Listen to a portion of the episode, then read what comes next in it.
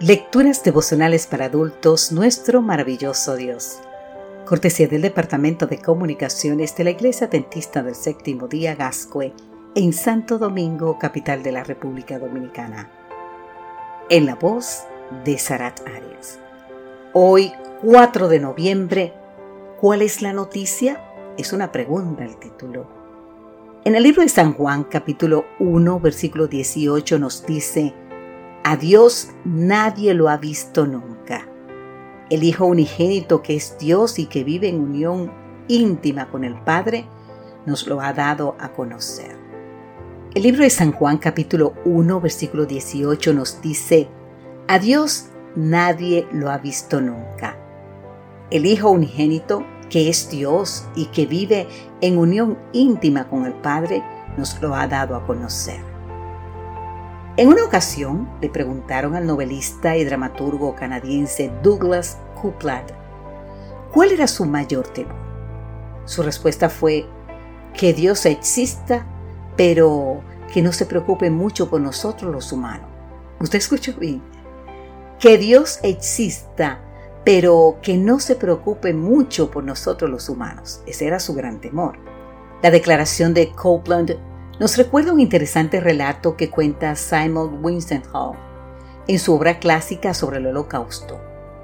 Ahí Hall narra que una noche mientras se disponía a dormir, le pareció escuchar voces que murmuraban algo de unas noticias radiales. Al poco rato, su amigo Arthur le aclaró que no se trataba de noticias de radio, sino de lo que alguien le había escuchado decir a una anciana. Entonces Simon le preguntó a su amigo Arthur si la anciana había dicho algo sobre el futuro de ellos, si saldrían de ese infierno o si finalmente los matarían. Nada de eso, le respondió Arthur. Lo que ella dijo fue, Dios debe estar de licencia. ¿Usted escuchó lo que dijo la anciana? Dios debe estar de licencia. ¿Usted cree eso, que Dios toma licencia? Continuemos. Cuando se levantó en la mañana, Simon no recordaba si la conversación con Arthur había sido real o si todo había sido un sueño. ¡Wow! Su amigo le aclaró que no había sido un sueño. Un tal Joseph le había preguntado a la anciana si había alguna nueva noticia y ella, levantando sus ojos al cielo, le imploró a Dios que regresara de licencia. Puedes encontrar más en el escrito titulado The Sunflower, página 7. Ahora bien, querido amigo, querida amiga, ¿qué piensas? ¿Estaba Dios de licencia durante las atrocidades del holocausto? ¿Lo está hoy en un mundo lleno de tanta maldad y sufrimiento? ¿Sabes qué? Absolutamente no.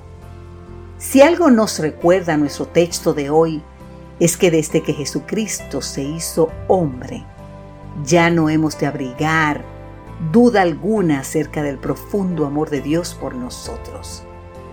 Si así no fuera, ¿por qué el Padre permitió que su Hijo sufriera tanto y al final muriera crucificado? ¿Cuál es entonces la noticia? No es precisamente que Dios esté de permiso, es que de tal manera amó Dios al mundo que ha dado su Hijo unigénito, para que todo aquel que en Él cree no se pierda, sino que tenga vida eterna.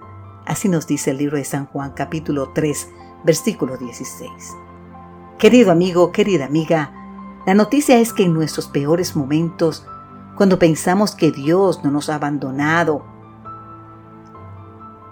es cuando más cerca está de nosotros. Nunca piense que Dios te ha abandonado. La noticia es que después de haber entregado a su Hijo en sacrificio, Dios no dejará de cumplir su promesa de estar con nosotros todos los días hasta el fin del mundo. ¿Tiene sentido? ¿No te parece? Gracias Jesucristo por darnos a conocer el amor del Padre. Gracias porque un día crearás cielos nuevos y una tierra nueva donde more la justicia.